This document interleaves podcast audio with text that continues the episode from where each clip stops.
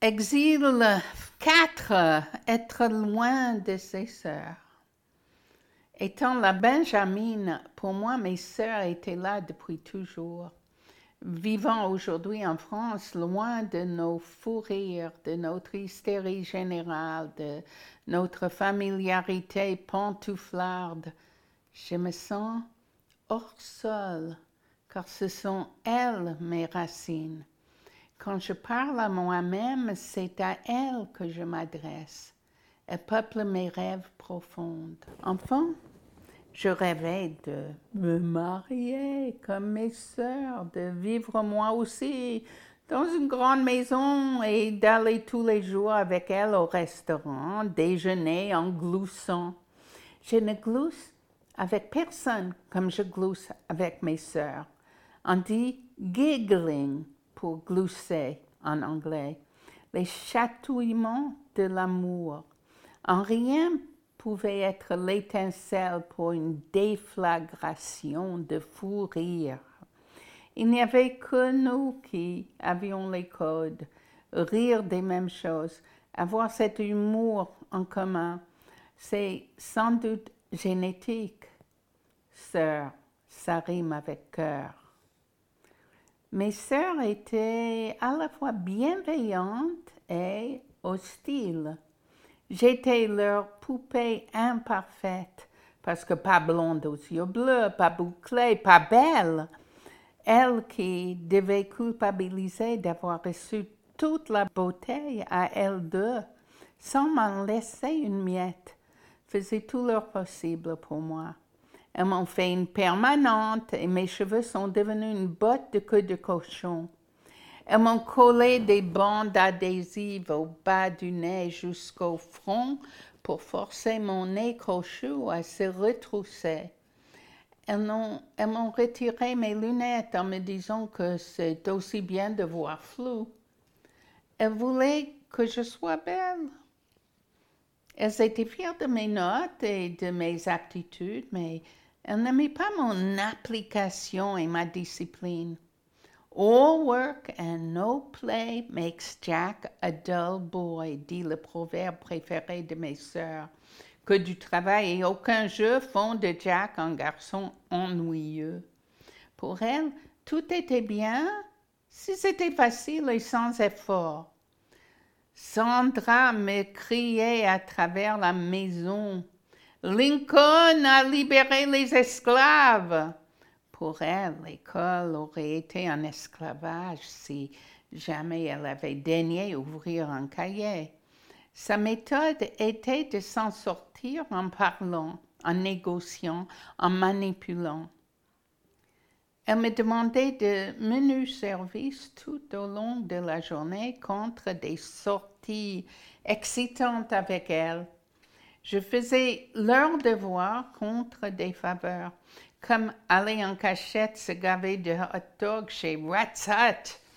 Je lisais leurs livres et en rédigeais les comptes rendus. Je répétais avec ma sœur Effie les dix mots de Wordwealth, un manuel listant le vocabulaire qu'il fallait connaître par cœur.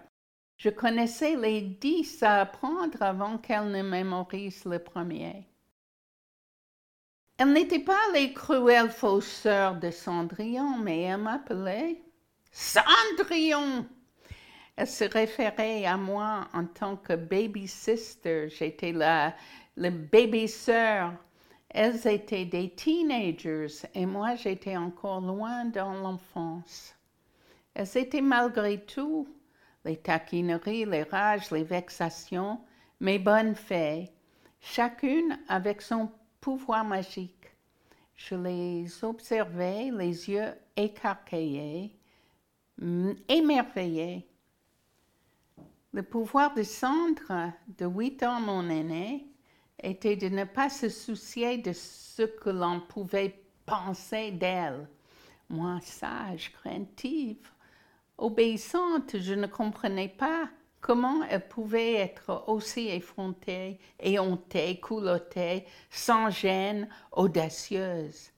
Elle était comme une reine, autoritaire, impériale, tellement sûre d'elle-même et de ses droits, de ses opinions, qu'elle savait convaincre ceux et celles qui avaient le malheur de se mettre en travers de son chemin finissaient en archi-parmentier.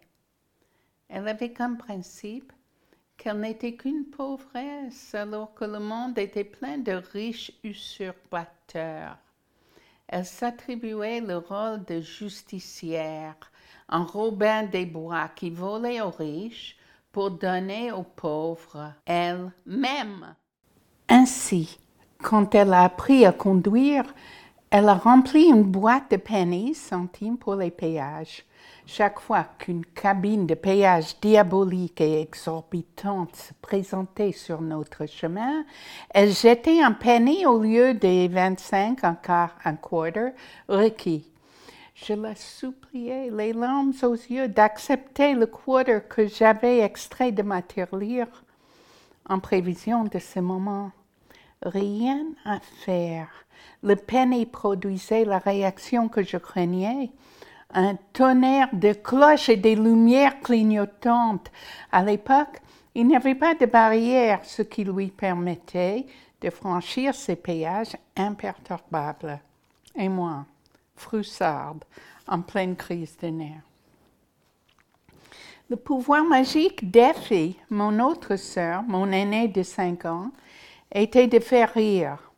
Elle étalait la bonne humeur et le bonheur comme du beurre salé sur une tranche de pain toasté. On le savait, il fallait toujours avoir une coulotte de rechange quand on traînait avec elle, tellement pissée de rire en pleine rue. Il y avait son apparence d'abord. Elle a dû être la première à adhérer au maquillage permanent se faisant tatouer une ligne noire autour de ses yeux, sur laquelle elle mettait encore une couche de noir et un phare à paupières bleues ouvertes. Plus de, de rouge à lèvres rose fuchsia, rouge feu, des boucles différentes à chaque oreille, de grosses fleurs artificielles ou des objets familiers reconvertis en bijoux, comme des toilettes miniatures de la maison de poupée Barbie à un lobe et à l'autre son rouleau de papier. Quand on lui demandait où elle trouvait ses bijoux, elle répondait chez Cartier. La voir dans son champ de vision était un choc et un cadeau, un cadeau offert au monde. Son sourire illuminait la terre entière. Personne ne peut l'oublier. Il lui arrivait de prendre dans ses bras en pleine rue une vieille personne qui avançait en boitant avec sa canne et de lui dire Vous êtes formidable, continuez comme ça. Ou un vieux qui s'arrêtait net en la découvrant C'est bien, tant que vous regardez les belles filles, vous êtes vivant. Elle disait aux moches qui louchaient qu'elles étaient belles et pour un bref instant, elle la croyait, parce qu'elle les voyait comme ça. Être avec elle dans la rue, au marché, à l'aéroport, était un voyage en soi, une moisson de sourires, de commentaires, de rencontres. Tout le monde voulait la prendre en photo. Elle disait, oui, mais ça coûte cher. Ça valait la peine de vivre, car vivre était un festin de joie, d'aventure, de péripéties. Même entrer dans un ascenseur avec elle créait des étincelles. Elle avait une complicité immédiate avec chaque être humain. Elle marchait sur l'eau.